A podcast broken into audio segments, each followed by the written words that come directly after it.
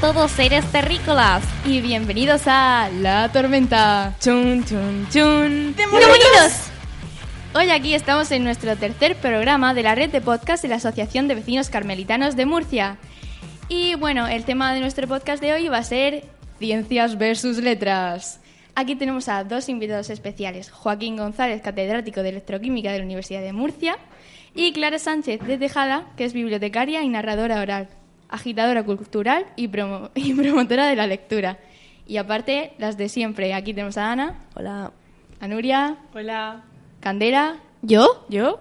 Bueno, Candela Contreras. Aquí. Y la otra Candela. Hola, buenas. Y yo, que soy Alicia. Así que bueno, empecemos con nuestra primera sección. Bueno, la primera sección es para, para Clara, de letras, y una de las primeras preguntas es, ¿cómo te acercaste a la literatura? Pues me acerqué a la literatura porque tuve cerca de mí siempre muchísimos libros. Es decir, yo tuve la suerte de crecer en una casa donde había libros por todas partes, en todas las habitaciones, ¿no? Entonces, eso ayuda bastante. Y luego tener una madre que le gustaba leer y, que era un poco la mediadora en la que me facilitaba mi, los libros y las lecturas, ¿no? Ah, y una abuela con una cuenta en una librería en la que podía ir, estaba muy cerca de mi casa, en la que podía ir y, y dejaba, cogía un libro que me gustaba y decía, esto se lo apuntas a mi abuela, ¿vale? Y me iba a casa. Eso ayudó mucho también. Está buena abuela. Fantástica. ¿Lo sabía tu abuela o...? Sí, sí, ella nos dejaba, ella Ah. lo, lo fomentaba. Menos mal, porque si no... Por libros, lo que sea. Lo que sea, lo que sea. Vale, pues ahora te voy a hacer yo otra pregunta y... Vale. ¿Qué es la utopía? La utopía, pero la, utopía pues es una, idea fantástica y maravillosa, eh, una, un futuro o, o algo que queremos que, que funcione y que le llamamos utopía porque pensamos que no puede funcionar, ¿no? Pero yo creo que todos tenemos que poner un poquito de utopía en cada proyecto que tenemos y luego ya graduamos la utopía, ¿no? Pero por pedir siempre tenemos que pedir la luna y a mí las utopías me gustan muchísimo porque al final se van consiguiendo cosas.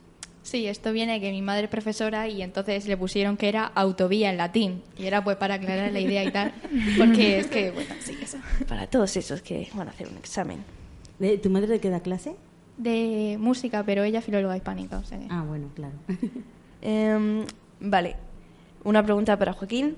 Em, ¿Qué nos puedes contar sobre la materia oscura? Hola a todas. Bueno, la verdad es que no sé mucho sobre eso porque lo mío es la química, pero bueno, lo poco que sé es lo siguiente. Nosotros miramos la realidad de una cierta manera y la manera en la que miramos el universo se basa en las ideas de un científico que se llamaba Albert Einstein. La idea que hay detrás de cómo funciona el universo tiene que ver con la gravedad, que es una fuerza que hay entre planetas, galaxias y demás. Para que las observaciones experimentales que se hacen cuadren, lo que sabemos sobre el universo solo se justifica si hay algo más de lo que vemos. Y ese algo más de lo que vemos es lo que se llama la materia oscura. Es algo que no vemos, que se supone que está ahí y que es responsable de determinadas observaciones experimentales, por ejemplo, cómo se atraen ciertas galaxias o estrellas. Entonces sabemos que hay algo que tiene que estar ahí para que justifique lo que nosotros creemos que pasa y a eso le llamamos materia oscura, porque básicamente no refleja la luz. Qué interesante. Sí, súper guay. Qué rayadura mental. ¿Cómo no, Candela? Sí, un poquito sí. Candelas y rayaduras. De siempre. Eh, bueno, otra pregunta. Eh, ¿Por qué nos reflejamos en un espejo? Eso tiene que ver un poco con lo que he comentado antes de la materia oscura. Nosotros nos vemos por la luz. La luz es básicamente la que rebota en ciertos objetos y nos devuelve la imagen de esos objetos. Un espejo básicamente tiene dos partes, una parte que deja pasar la luz y una parte que no la deja pasar. Entonces la luz que tropieza en nosotros va hacia el espejo, rebota y vuelve hacia nosotros y nos devuelve la imagen que estamos viendo. Entonces el espejo básicamente tiene una parte que es opaca y es la que hace que nosotros nos veamos reflejados en, en él. Nosotros nos hemos acostumbrado, los gatos normalmente se pasman mucho cuando se ven en el espejo. Mi gato lo hace. Es, una cosa muy habitual. Pero vamos, los humanos estamos más acostumbrados a esa, a esa idea, a esa observación. Y ahora, eh, volviendo a Clara, ¿qué te lleva a estudiar la carrera de letras? Pues, hombre, yo estudié biblioteconomía y documentación pensando que era una carrera de letras. Porque yo lo que único que quería era estar cerca de los libros. Yo siempre cuando era pequeña siempre estaba leyendo a todas horas hasta el punto de que cuando suspendía alguna asignatura, porque suspendía alguna asignatura, mi madre me castigaba no leer. O sea, me escondía los libros, me los guardaba, ¿no? Entonces, eh, a mí lo que más me gustaba era, era estar leyendo con mis tebeos, lo que fuera. Y, y pensé que, que siendo bibliotecaria estaría cerca de los libros, ¿no? Luego me llevé un chasco, porque resulta que estudié biblioteconomía que tenía mucho más que ver con la clasificación de los libros, con la catalogación, con las bases de datos, con la organización de la información, era biblioteconomía y documentación, y entonces te- había bastantes asignaturas relacionadas en- en- con la informática. con- bueno, a- cuando yo la estudié, pues todavía no había internet, ¿no? Ahora todavía la carrera es muchísimo más técnica. Pero para compensar esa falta de contenido literario, eh, me fui a la Facultad de Letras y me matriculé en Filología Hispánica, pero no con la intención de terminar la carrera, sino con la intención de hacer aquellas asignaturas que iban a completar mi, mi formación. Entonces yo no hice, por ejemplo, latín, griego y, y inglés y, y esas asignaturas que además yo en ese momento no quería estudiarlas, esas no me matriculé. Me matriculaba de poesía española, de teatro español, de literatura hispanoamericana, de lengua española, de todo eso. Y entonces tengo un montón de asignaturas sueltas de, de literatura, de filología hispánica que me completaban como bibliotecaria, de, porque yo lo que quería estar con libros, no hacer bases de datos ni, ni catalogar. Pero bueno, todo es siempre, yo siempre digo que todo lo que hago es por, por amor a los libros. Cualquier cosa que hago es por amor a los libros. Qué guay. Lo de los castigos por sin leer, eso me ha pasado muchas veces. Lo sabemos. Sí. Sí, a mí también. Ana, además tú sabes los castigos, ¿verdad? Creo que os los conté. Vale, pues ahora una para Joaquín. Y bueno, a ver, bueno, em, es un poco para los dos, pero bueno. Eh, ¿Cuál es la diferencia entre carreras? Sí, porque ahora mismo en, en la sociedad actual han metido un montón de carreras que mezclan otras que eran las tradicionales y entonces era para ver si nos podía explicar un poco pues algunas de las diferencias entre... Sí, entre- y algunos, algunas ramas. De alguna carrera mejor. que esté especializado, las de química o algo. ¿Qué podemos estudiar? A ver, eh, básicamente hay dos tipos de carreras. Podemos decir tres, que son las ciencias puras, digamos, y hay ciencias duras, como pueden ser matemáticas, física o química, y ciencias sociales, sociología. Esas serían ciencias. Luego están letras. Letras, digamos, serían humanidades, como puede ser historia, como puede ser filología, que se ha mencionado antes. Y luego tendríamos las carreras técnicas, que son las ingenierías. Entonces, dentro de cada una de esas carreras hay como pequeñas especialidades. Por ejemplo, yo estudié química, pero dentro de química hay como pequeñas ramas dentro de esa disciplina, dedicadas a estudiar una cosa concreta dentro de la química, que es una cosa muy general, igual que en física. Por ejemplo, física está física teórica, pero luego también hay física más aplicada, que puede ser, eh, por ejemplo, meteorología. Los meteorólogos son físicos también. Lo que pasa es que su física es aplicada al estudio del clima. Entonces, cada cuerpo de conocimiento, digamos, o cada carrera, como llamamos normalmente, tiene como diferentes zonas de especialización y dentro de cada una de ellas, pues uno se dedica a estudiar una cosa concreta. ¿Cuál es la mejor o la que, digamos, puede venir mejor? Pues la que más os guste, básicamente. Yo no diría que ninguna es mejor que las otras, simplemente estudian cosas distintas. Yo en eso, yo en eso quiero, quiero añadir que hay que hacer lo que, lo que a uno le guste hacer, ¿no? O sea, porque eh, en- por muchas salidas que tenga una carrera, es decir, voy a, buscar, voy a hacer una carrera que tenga muchas salidas. Eh, vale, piensa que te vas a dedicar a eso, bueno, con suerte, ¿no? que, que te vas a dedicar a eso toda tu vida. Entonces, pensar que, que vas a estar 35, 40, 45, como además cada vez ahora la edad de jubilación es, es más, más tarde. Vosotras todavía no pensáis en eso, ¿no? Pero, pero claro, pensar que estás haciendo algo que no te entusiasma y que no te emociona, no lo sé. Yo, yo, no, yo no entiendo la vida haciendo de forma rutinaria y constante algo que no, que no se hace con el corazón, ¿no? Entonces ese es el secreto, ¿no? Como si tienes estudiar. Que hacer algo, sí, si tienes que hacer algo durante toda tu vida, que es algo que te guste. Claro, fijaros que yo he dicho al principio que a mí lo que me gustaba era estar leyendo, ¿no? Y yo disfrutaba muchísimo leyendo y era lo que mejor se me daba leer y luego contar las historias que, que había leído. Bueno, pues dentro de biblioteconomía y documentación yo me especialicé en contar cuentos. Yo soy narradora oral y yo me dedico a hacer animación a la lectura. Entonces, ni siquiera soy bibliotecaria de estar atendiendo al público, sino que yo trabajo en bibliotecas, tengo la formación de bibliotecaria, pero dentro de eso me dedico a hacer, dentro de, de la, de la lengua y de la literatura, lo que más me gustaba, que era leer y luego contarles a los demás las cosas que he leído. O sea, es que es alucinante. Yo pienso en mi trabajo y, y todavía como que me quedo así como, wow, qué suerte tengo, ¿no? Bueno, y ahora tenemos que despedir a nuestra compañera Candela porque se va a la playita. Adiós. Hasta el Adiós. próximo podcast. Que lo pases Adiós. bien. Sí. Gracias. Ponte morena. Decir. Gracias. bueno, continuamos. Em, sí, yo tengo una pregunta para Clara. Por- eh, y es cómo funciona el imperativo, porque de verdad que no me entero. O sea, Sí, porque- la gente lo dice mal y se cree que lo dice bien. Eso de callarse, eso yo creo que está mal Eso dicho. duele. Yo creo que está mal dicho. Bueno, el eh, ca- callarse o callarse, ¿no? Sí. Claro, es que el imperativo es eh, cuando, cuando tú quieres dar una orden o cuando quieres decirle a un grupo de personas o a una persona que haga algo de, de un modo autoritario, pues tú tien- tienes que utilizar el imperativo que termina en D, ¿no? Calladse, idse o id o callad. Eso lo dicen mucho los profes, ¿no? Callad. Sí, mucho. Pero Sí. ¿cómo dicen? ¿Callarse o calladse? A ver, los profesores dicen Callar. callaos, por lo menos a mí me dicen callaos, y luego los de la clase repiten callarse, callarse. No. Yo tengo profesores que se dicen callarse. que sí que, sí que dicen Sí. callarse. Yo, eh, por ejemplo, mi profesora de matemáticas dice callad.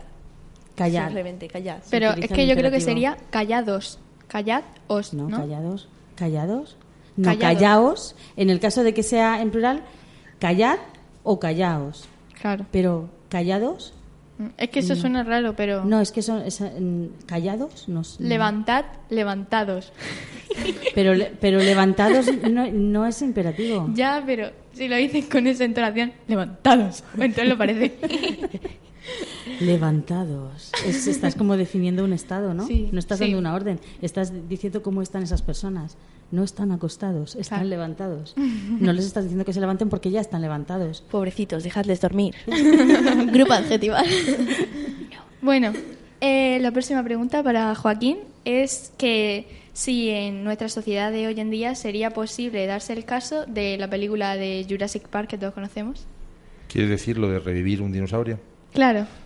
La verdad es que todavía no es posible. Esa idea que en su momento se publicó en la novela de Michael Crichton y luego salió la película, todavía no es viable. Se pueden encontrar trocitos de ADN de un mosquito que se cayó en un ámbar hace miles de años. Pues no digo que no, pero recuperar a partir de ahí la especie es complicado. Yo lo veo más fácil, por ejemplo, en animales más recientes. Eh, de hecho, se han recuperado eh, de mamuts congelados, se han recuperado virus que han vuelto otra vez a, a la vida. Eso es una serie. Sí, es una serie, ¿Cómo se pero llamaba esa serie? Eh, Fortitude, que estaba ambientada en Pero una ¿nos isla. estás contando la serie o nos estás contando la no, no, realidad, no, esto es una noticia real. Se han encontrado virus en el permafrost, que es la tierra congelada que hay debajo de ciertas zonas polares o incluso en el hielo, que han podido ser revividos. Lo que pasa es que un virus es una forma de vida un poco peculiar, pero han podido ser revividos. Entonces estáis reviviendo un patógeno, una especie que era una especie, vamos a decir, eh, no muy agradable, de unos cuantos cientos o miles de años en este caso. Igual fue lo que hizo que se extinguieran los dinosaurios, ese patógeno, y lo estamos Los reviviendo. dinosaurios son más antiguos, pero tú imagínate que revives, como en la serie esa que vimos, una especie patógena de hace miles de años que atacaba a los mamuts y la está volviendo a la vida. Entonces, ¿eso puede suceder? Pues probablemente con especies que desaparecieron no hace tanto tiempo, sí que sea posible dentro de poco, pero dinosaurios lo veo todavía un poco lejos. Eso de los virus lo pueden coger las empresas para ganar dinerillo con los antibióticos, ¿eh? Claro, Eso claro. puede ser una secta. La, empre- Ay, la ay, industria ay. farmacéutica es muy potente. Uy, sí. Es un lobby muy fuerte. Sí. Y bueno, la última pregunta de esta sección, también para Joaquín, es ¿por qué cuando miramos las estrellas desde la Tierra a veces las vemos parpadear? A veces no es lo normal. Cualquier objeto celeste que tú veas desde la Tierra, la luz que emite, que nos llega a nosotros, debería parpadear porque se encuentra con el aire de la atmósfera. Es como si estuviera tropezando antes de llegar hasta, hasta que tú la veas. La cuestión es por qué algunos objetos celestes no parpadean. Por ejemplo, la luna o el sol. Y en ese caso es porque son muy grandes y están más cerca. Entonces la luz que nos llega es mucho más potente. Pero lo normal es que cualquier objeto que esté fuera de la atmósfera, la luz que llega a la Tierra, a la superficie de la Tierra, se vea parpadeando. Si estuviéramos fuera de la atmósfera, por ejemplo en el espacio, eso no nos sucedería. Y veríamos una luz de forma continua. Pero en la Tierra es lo normal. Qué interesante. Bueno, pues vamos a pasar a la segunda sección, que serían secciones que han pasado ya sea a personas de ciencias, de letras o de ambas secciones, como por ejemplo, ahora se ve que se ha puesto de moda que decir que los de letras no sirven para estudiar y les llaman letrasados. Le- ah, Letras, ¿sabes? letrasado. Letrasados. ¿Alguna Oye, vez- pues una cosa, ¿eh? si, si alguien de letras se ha inventado se ha inventado esa palabra, o sea, no es letrasado para nada. En ¿eh? absoluto. Porque sí, está súper buena. ¿Alguna vez te has metido con alguna persona por ser de letras? Mm, Vamos, no. Eh, esto es una historia antigua. De hecho, hace como 60 años había un señor que era matemático que se llamaba Charles Snow, que habló de lo que llamaba él las dos culturas. ¿vale? Que eran los de ciencias y los de letras. Y entonces decía que no entendía cómo, eh, en- si eres de letras, por ejemplo, no tienes por qué saber determinadas cosas de ciencias y al revés, si eres de ciencias, ¿por qué no sabes cosas de letras? Parece que nos enseñan una serie de cosas de un tipo de conocimiento y que no te sales de ahí, cuando realmente lo que deberíamos tener es una mezcla de las dos cosas, es decir, un poco de ciencias y un poco de letras, lo que llamamos la tercera cultura. Entonces, ¿es alguien más listo por estudiar una cosa o la otra? Pues yo creo que no. De hecho, estudiar lo que sea es difícil. Puede ser que uno de ciencias piense, va, estudiar historia eso es una tontería. Bueno, pues ponte a estudiar historia. Quiere decir que tiene sus dificultades, porque como cualquier cuerpo de conocimiento, hay unas reglas que tienes que aprender y usarlas bien. Sí que es verdad que en ciencias en general hay determinadas cuestiones, por ejemplo, con las matemáticas y cosas así, que tienen unas dificultades, no idea añadidas, pero vamos, dificultades que son muy concretas de las matemáticas. Si tuvieras que coger a lo mejor entre estudiar latín y estudiar matemáticas, pues la verdad es que yo no sabría por dónde decidirme. Las dos cosas parecen difíciles a priori. Entonces nunca me he metido con alguien que, que sea de otro campo de conocimiento, como puede ser de letras o de historia, al revés. Si puedo aprender algo de lo que me tiene que contar, estupendo. ¿Son más listos o más tontos? Pues hombre, en cada barrio hay gente de todo tipo. Yo conozco gente de ciencias brillante y un poco tontorrona. Y gente de, de letras brillante y igual de tontorrona que los de ciencias. O sea que no creo que haya diferencias entre una cosa y la otra.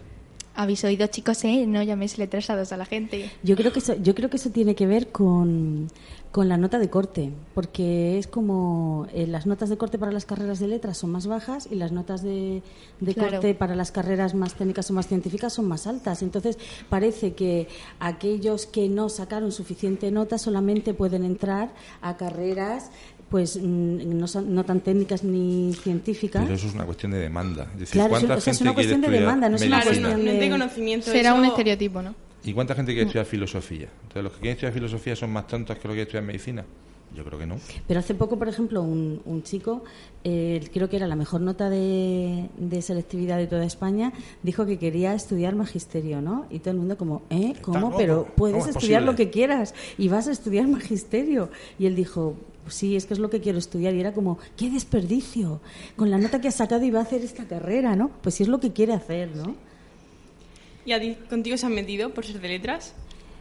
Mm, No, por ser de letras no. Por, eh, el, tema de, de meterse por ser de letras no, porque yo normalmente me rodeaba de gente de letras, ¿no? Entonces, porque claro, tú Por vas, a, tú vas a la universidad, primero tú vas al instituto, entonces pues tú ya eliges un- una rama, un bachillerato, en nuestro caso era el BUP el, o el COU, una opción y ya te rodeas de gente más o menos y al final tus amigos terminan siendo, siendo ellos, ¿no? De gente más o menos que hace lo mismo que tú. Luego tú llegas a la universidad y normalmente tus amigos son tus compañeros de, de carrera que están estudiando lo mismo que tú, ¿no? Pero luego resulta que conocí a, a un químico que está aquí sentado, que es Joaquín, que es totalmente científico y de letras. Y, y a mí, os voy a decir que a mí lo que me sorprendió, porque yo tenía un amigo que era, era físico y, y conocí a Joaquín a través de ese amigo físico. Y todos los amigos que me iba presentando eran todos pues con un perfil como súper frikis de ciencias, físicos, químicos, em, bioquímicos, tal, todo así como muy... Y a mí me sorprendió y me, me fijé en él, bueno, me enamoré de él porque mm, hablamos de literatura y se estaba leyendo los mismos libros que me leía yo y yo como, wow, tenía mogollón de prejuicios, tenía un montón de prejuicios y entonces em, me pareció que, que una persona tan de ciencias que, que fuera que, que leyera lo mismo que yo, pues me, me llamó la atención. O sea que, chicos de ciencias, si queréis ligar, leed también y podréis ligar con chicas de letras también. Muy Que bien. fue lo que hizo Joaquín conmigo. Eso, Hola, ahora. Hola, aquí se ha unido Sí. Pepe. Sí, hola, soy Pepe, soy el técnico de sonido. Creo que mm, no me habéis presentado, pero bueno, no hacía falta. Lo Ha sentimos. habido un momento que no sé, es que tengo una duda y tenía que salir a preguntarla. cómo no. Em.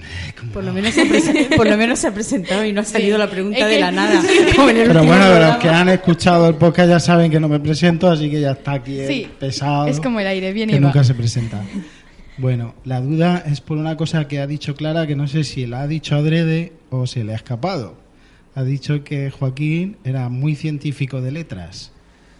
¿Lo has dicho Yo, adrede? Lo he yo dicho creo que ha- adrede, que ha es un sido científico de letras. una cosa subconsciente, pero vamos, sí es posible. Científico de letras. Vale, pues ahí está mi duda, ¿no? Si lo ha dicho, si lo ha dicho inconscientemente, Pero mira, eh, Pepe, ¿cuánta gente de aquí ha visto Big Bang Theory? Que es una serie que todo el mundo conoce y le Creo que encanta. todos. Eh, Vale. sí, ¿eh? Si tú contaras los minutos de la serie que han hablado de ciencia pura y dura y los dividieras o los comparas con los minutos que están hablando de cómics, de películas, de cultura popular, y sin embargo son físicos. Es decir, son gente que aparte de lo suyo, sea lo que sea, tiene una vida más allá, tiene intereses y habla y demás. Entonces, yo creo que dedicarse solo a una disciplina y olvidarse de todo lo demás, sea la tuya la que sea, pues yo qué sé, te quedas un poco en tu torre de marfil allí, cavilando y tal. Eso es muy de los matemáticos. ¿vale? Los matemáticos también, algunos por lo menos, tienen esa visión de que las ideas de la matemática... y tal. Guerra Pero- de titulaciones. No, Química versus mates. No es por nada, pero aquí nos falta un matemático para defenderse, ¿eh? Hay, Eso es verdad, eso es dice, verdad, y yo, yo también estoy casi de acuerdo que los matemáticos no son científicos en sentido estricto. O sea, son más, más cercanos a filósofos. Uy, lo que ha dicho. ¡Qué zasca! No, pero eso va por barrios, ¿eh? Luego, Esto no se lo voy a pasar a mi profesora de matemáticas. Ni yo. dile, Bueno.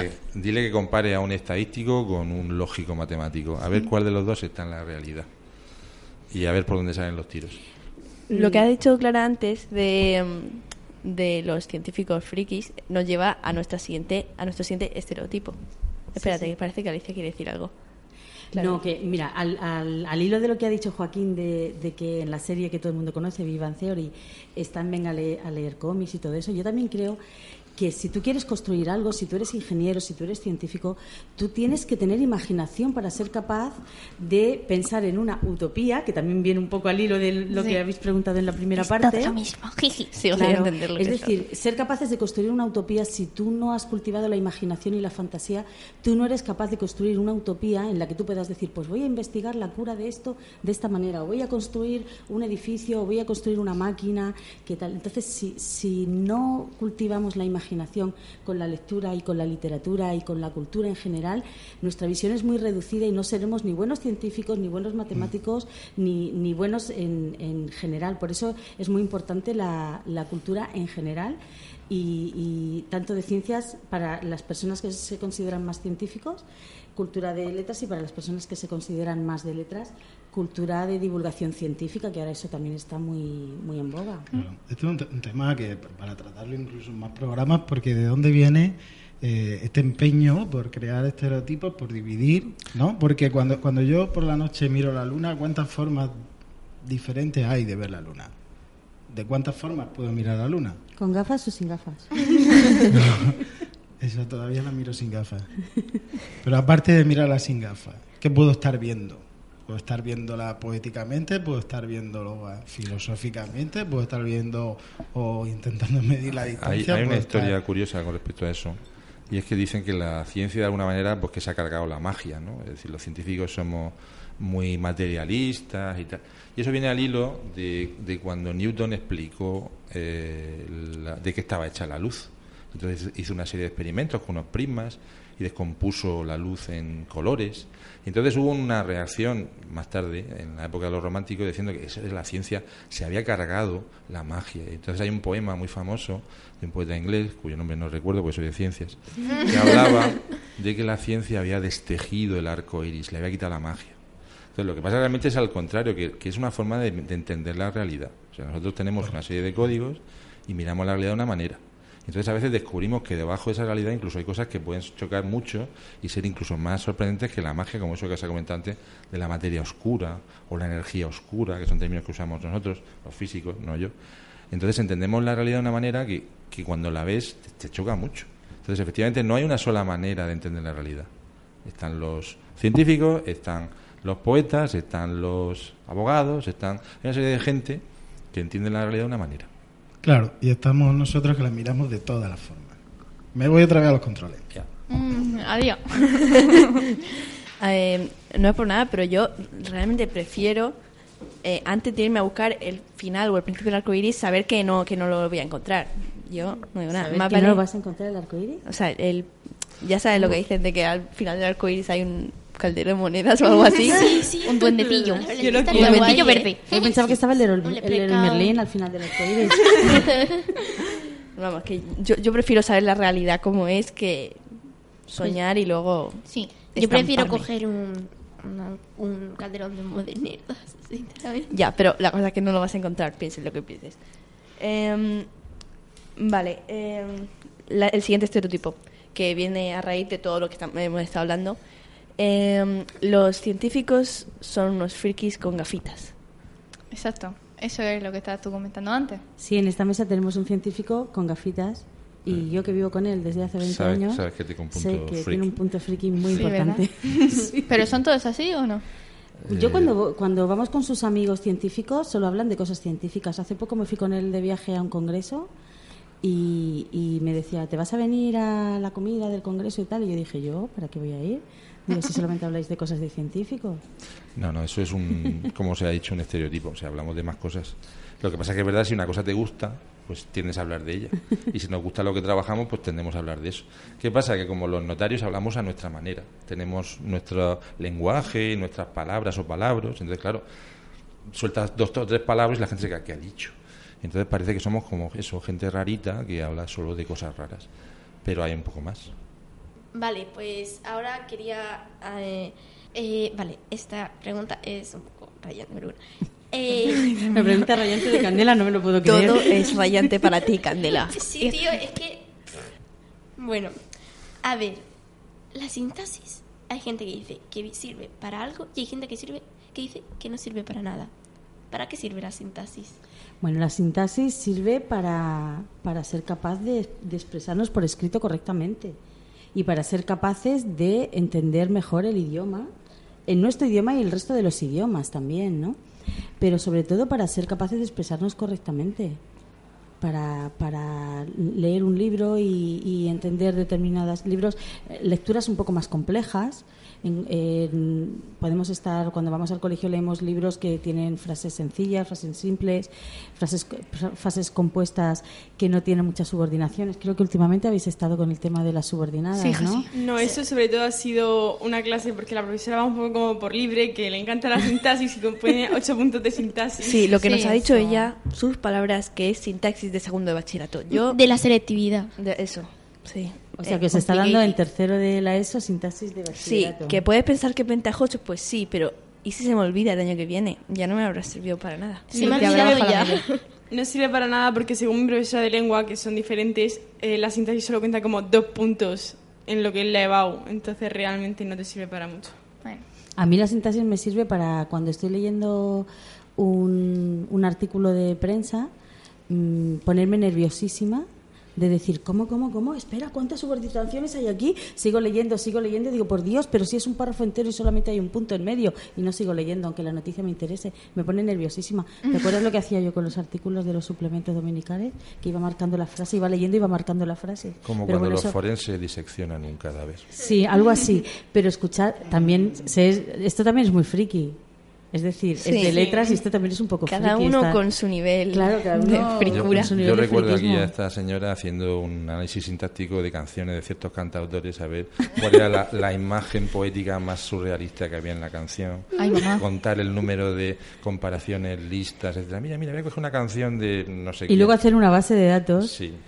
Con. Y todo con eso los en tu tiempo libre. Todo eso en, el ¿Qué? piso de ¿Qué? estudiantes. O sea, que la sintaxis no es mala, es mala, porque Eh, bueno, te me vuelves loco. Eso en el piso de estudiantes lo hacíamos.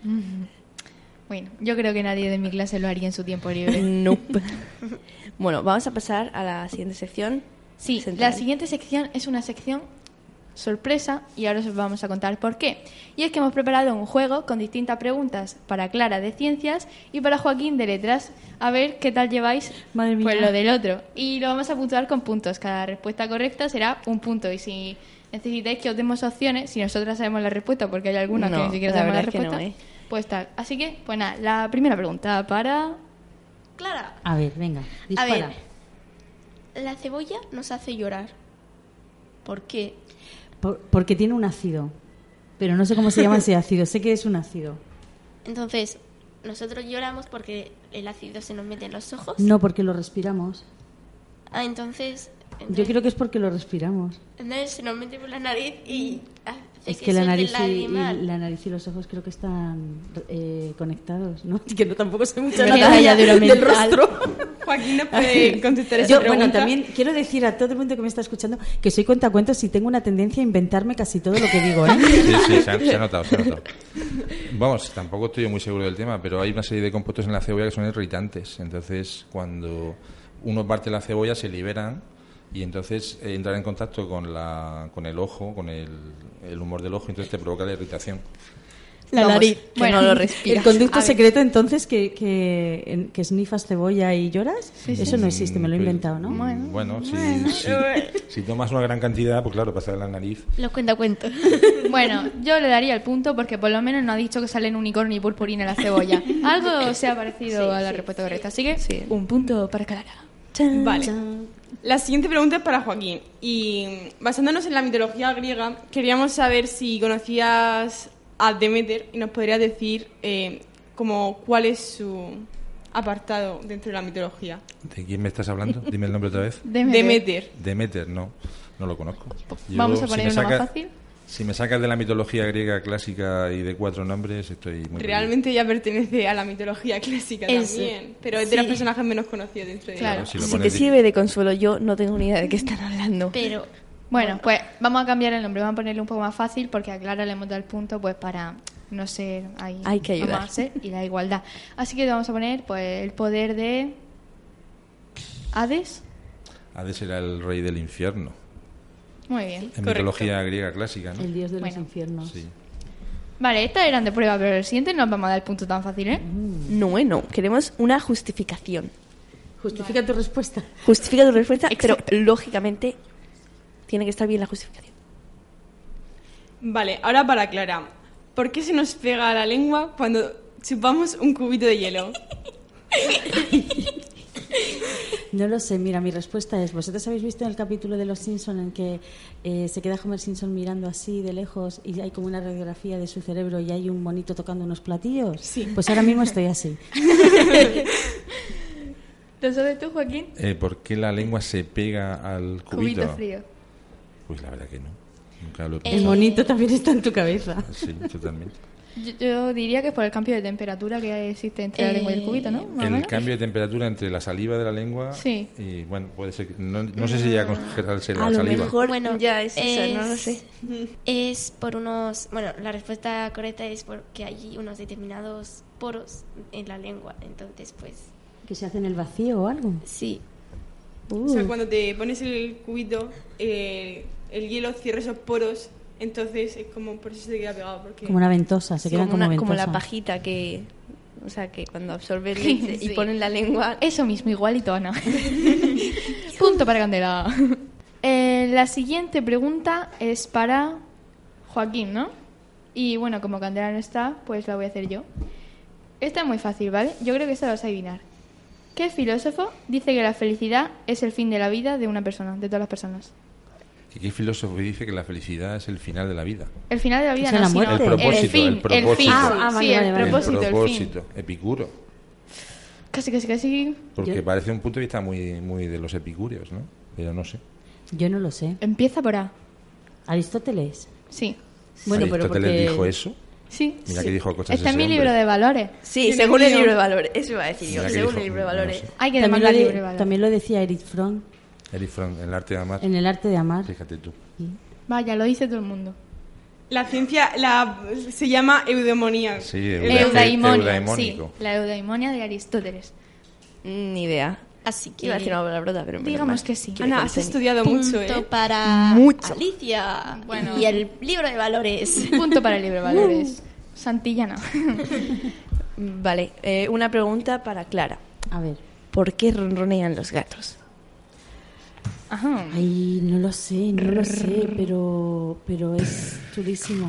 No sé por qué ronronean los gatos. Harán ese ruido para vibrar, para, mm, para ponerse, mm, no sé, para... ¿Sueltan pelo? ¿Vibrando? A ver, Es que están constipados. yo que tengo un gato, eh, también hay cosas que dicen sobre el ronroneo de los gatos, no voy a responder la pregunta todavía, que es que es sanador. O sea, que si una persona que tiene una enfermedad se pone junto al ronroneo de un gato y se le apoya al gato, pues dicen que eso tiene cosas curativas. Yo no Pero sé si bueno, es es que eso lo he pensado yo, pero Sí, me ha ¿verdad? parecido más ciencia ficción que. o No más lo sé, fantasía, no lo sé. ¿no? Y fíjate que he querido ser científica en la respuesta, pero he pensado. he pensado- sueltan pelo. Porque sueltan pelo. No, claro, digo, para, soltar el pelo o para esponjarse o algo así. No, pero eso sí, eso sí que, que dices tú, eso lo he leído yo, lo he visto yo. Sí, yo pero tiene toda la pinta de que lo haya visto en uno de esos vídeos para Instagram. Esos vídeos que se Ah, pues montan no lo sé. de Puede pasar ser. siete diapositivas y que te cuentan milongas y luego al final te ponen que lo ha dicho alguien. Como Por- los trailers falsos. Sí, sí, algo así. Bueno, pues lo que yo vi en una página web de gatos en su tiempo cuando ya lo estaba buscando es que no se sabe que de qué es. Se supone que es como una especie de la- contracción la, o fuente, algo. la fuente no es muy fiable, una No, página no. web de gatos. Sí. Oye, Pero los eso es lo gatos que yo hago son en los mi que han libre. hecho la página web. Obviamente, obviamente, los gatos. A ver. Es que eso, eso es una cosa que, que yo cuando escuché el otro pod me parecía que decía, esto está en Internet, como si No, Internet fuera, que- ah, como si ningún loco pudiera ir en Internet y poner lo que quisiera, Sí, ¿no? es que Yo no me fijaría mucho. Internet es un video. Sí. mirar en Google, Google, pero si en Google lo busca todo. Ya lo sé, ya lo sé. Pero igual que tú haces sintaxis en tu tiempo libre, pues yo pongo gatos, buscar y lo que salga. Una especie, sí, lo que salga. Una especie de contracción de la laringe o algo así, pero no estaba demostrado según la página web de gatos, que no sabemos a dónde llevará eso. Nos quedaremos con la duda, no pasa nada. Eh, Yo, bueno, lo que me han dicho, no sé de quién me lo ha dicho, porque no tengo gato ni nadie que le interese gato, pero no pasa nada. Em, que, a- bueno, así como que liberan estrés. Sí, liberan estrés. Un poco más. Eso es como ir a pilates en, los gatos, ¿no? Claro. O bueno, yoga. sí. La siguiente pregunta para Joaquín. Esta es de sintaxis, vaya. Eh, ¿Cuál es el sujeto de la siguiente frase? A ella le gusta el chocolate. Pues hay dos opciones, o es ella o es el chocolate. Exactamente. ¿Y cuál es? ¿Y por qué? Silencio. Silencio en, en podcast es malo. Yo diría que chocolate, el chocolate. Muy bien. Muy bien. Punto ¿No podría para decir por qué? Eh, Pues porque sí. el chocolate sí. Mi sintaxis está muy oxidada, pero vamos, parece que es un poco como el núcleo de la frase, ¿no? Si le da la vuelta, el chocolate le gusta a ella. Exacto, exacto. O sea, si la formulas como la haría Yoda, pues sí, parece raro, pero. A el ella el chocolate. chocolate gusta. Realmente se pone así porque eh, un grupo preposicional no puede ser sujeto. Pues me parece estupendo. Sí, bueno, no es que hemos puesto esta frase porque resulta que en todos los exámenes de sintaxis pone la misma frase. A ella le gusta el chocolate y yo. Ya me he enterado, llevo tres años viendo que a ella le gusta el chocolate. Pues, ¿Y pues no hay ninguna de a él? Eso es sexismo en los exámenes de será, lengua. será. A ella le gusta el chocolate o a él le gusta lo que le quiere, yo qué sé. O Siempre al pone gato la le misma- gusta ronronear. Por ejemplo. No, eso es una oración compuesta, eso no. Em, digo mi No es pregunta, compuesta. ¿no? No, no es compuesta. Por ronronear está en infinitivo. Vale. Toma ya. Vale, yo Ya saca un 10. No, ya, ya, ¿eh? He, he sacado un 10 porque la profesora me quiere mucho, pero ya está. Pregunta para Joaquín. ¿Qué es un entremés? Un entremés. Ay, ay, ay. Pero es un tipo de plato, si no recuerdo mal. También, también, pero poniéndose en el ámbito literario, ¿qué es un entremés? Es una pequeña obra de teatro, ¿no? Es una especie de obra corta que se hace, ¿no? Es que, por- A, a ver, si no especificáis más las preguntas, aquí podemos disparar a todo lo Sí, que se mueva. ¿eh? Un entremés cervantino. Bien, una pequeña obra de teatro, de duración, o sea, una obra de teatro de duración Pequeñita. corta, ¿no? Sí. Sí. ¿Y nos podrías decir algún ejemplo de, algún de entremés entremés cervantino? Pues eso no te lo digo ni yo. Pues como no sea rinconete y cortadillo o alguna cosa de estas. No, rinco- rinconcete y Eh, cortadillo. Rinconete y cortadillo es Ah, una novela eso. corta, pero Es una Sí. novela corta. eh, de, que forma parte de las novelas ejemplares, ¿verdad? ¿Verdad? sí. Sí. Bueno, Yo entre meses hace mucho que no veo. Si no me equivoco, el retalo de las maravillas pertenece, es un entremés Sí. conocido de Cervantes. Y el juez de los divorcios. El juez de los divorcios. Ah, eso le he dado yo, me suena. ¿O no? Me suena. Yo qué sé. Siguiente pregunta. Eh, vale, esta ya es la última pregunta de este juego y es para Clara y es ¿por qué cuando nos crujen los nudillos? ¿Por qué no crujen los nudillos? ¿Qué pasa ahí? ¿Eso qué es? ¿Un, un, un- un- Una yo qué sé, magia. ¿alguien se está muriendo ahí o qué? No, bueno, a, a todo el mundo no le crujen los nudillos, son los tendones. O sea, lo- el- Bueno, pues los tendones, ¿por qué nos crujen? Mm, bueno, hay ge- eh, ¿por qué nos crujen? ¿Pero voluntariamente o porque de repente te crujen? No, pero tiene que haber algún... O sea, hay gente que, se, que le gusta crujirse los... sí, pero me refiero, los ¿por qué hace ese ruido? Ah, bueno, porque crepitan, porque son tejidos y son tendones y, y en las articulaciones a veces se sobrecargan y entonces se, se- al reajustarse crepitan por el tipo de material que están hechos, que no me preguntes cuál es el material de los tendones. pero, pero no sé, eh, pienso que, que es por eso. A veces también cuando te levantas te crujen las rodillas. Bueno, a vosotras no, a mí sí. A mí no. A mí los tobillos. sí. A mí, los tobillos se me tobillos. quedan pillados y mi Esta madre luego me echa la bronca de decir, Ana, Nuria, no te crujan los tobillos. Yo cuando me agacho se me crujen las rodillas. A mí me Pues cruje mira, el cuello, la espalda, eh, el hombro, el cuando- codo. Yo tengo una hermana que, que le cruje el mogollón desde que era pequeña, los tobillos, las rodillas. Ay, se a mí levanta, también. se Me cruje todo, es que estoy y muy mi madre, mi madre, cuando llegaba tarde, cuando salíamos por la noche, sabía que era ella la que entraba a casa, la que llegaba tarde, porque oía los, o sea, le despertaba Madre por el mía. pasillo, crac, crac, crac, los- el silencio de la casa y oía crepitar la- las rodillas y los tobillos de mi hermana. Lo mío no es tan exagerado. Hombre, no. era muy exagerado, pero en el silencio de la noche oía pasos y hacía así, decía, esta es, la tercera hija, o la somos muchas hermanas, Eh, no voy a decir el nombre para que... La crujiente. La crujiente, muy bien. Esa ya sé qué hija mía es, ¿no? Que llega a las 3 de la mañana. Bueno, pues la verdad es que me he perdido la puntuación. Lo estaba apuntando al principio, pero yo, digamos yo sí un apuntaba, ¿eh? ¿Sí? Yo, bueno, no. Ah, pero la respuesta esa Eso- que he dicho es... es- Pues, a ver... punto sí. o mini punto. Vamos a ponerte un punto porque sí, también hay un líquido ahí entre la articulación y tal, pero sí, es básicamente eso. Ah, Yo- bueno, el, el líquido sinovial, el de Sí, la exactamente. rodilla, sí. Sí, sí. Fíjame, sé la palabra. Yo, que- eh, lo que he apuntado van tres Joaquín, dos Clara. No, no, eso es que a Ana le gustan mucho las Eh, sí, ciencias. Yo sí, lo dejaría puede que en un sea eso, puede que creo. sea eso. Yo diría que empate. Sí, empate. Sí, vamos a dejar empate. Bueno, pues nada, muchísimas gracias por estar eh, hoy aquí con nosotros y vamos a hacer una mención porque hoy hemos estado hablando de letras y de ciencias y no, no se nos han olvidado las artes, que están ahí, hoy no, pero están ahí. Así que pues nada, Ana y yo hemos hecho, bueno, Ana, yo y su hermana, hemos Sí. hecho una parodia cambiándole la letra a la canción de ACDC, Highway to Hell. Highway. Y le hemos puesto una letra pues de podcast, que es lo que estamos haciendo, supongo. ¿Verdad? Explícanos la letra, Sí, la bueno, letra. la letra pues está en inglés, pero si soy bilingüe, como Candela, I am bilingual. pues yo que- a lo mejor la podéis entender, pero básicamente dice que, Que estamos escuchéis aquí, el podcast que escuchéis que estamos aquí y que escuchéis. compartáis y que le deis a like. Y que está muy divertido esto de Like hacer podcast, que tenéis que Aunque dejar- ahora que lo pienso, lo hemos calculado mal. O sea, lo teníamos que haber puesto antes del podcast para incitar a la gente que lo escuche y no al final. No, pues que escuchen el siguiente Vale, sí. Claro, tienes Que lo Que se escuchen todo. suscriban Que lo a vuelvan a escuchar. y que, dejen un comentario. ¡Qué gallo! Firmado, por favor. Sí, Así que- firmado, por favor. Sí, así que muchísimas gracias, Joaquín, muchísimas gracias, Clara, y música dentro.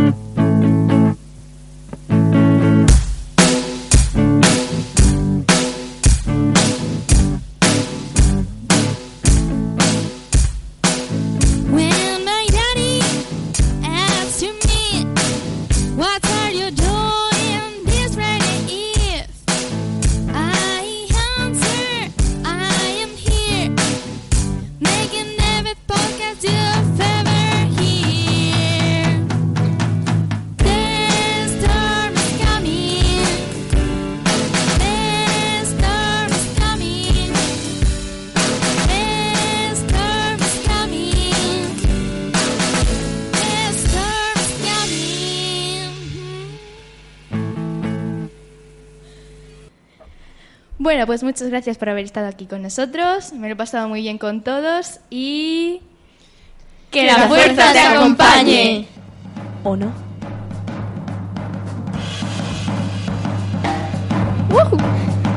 Es como.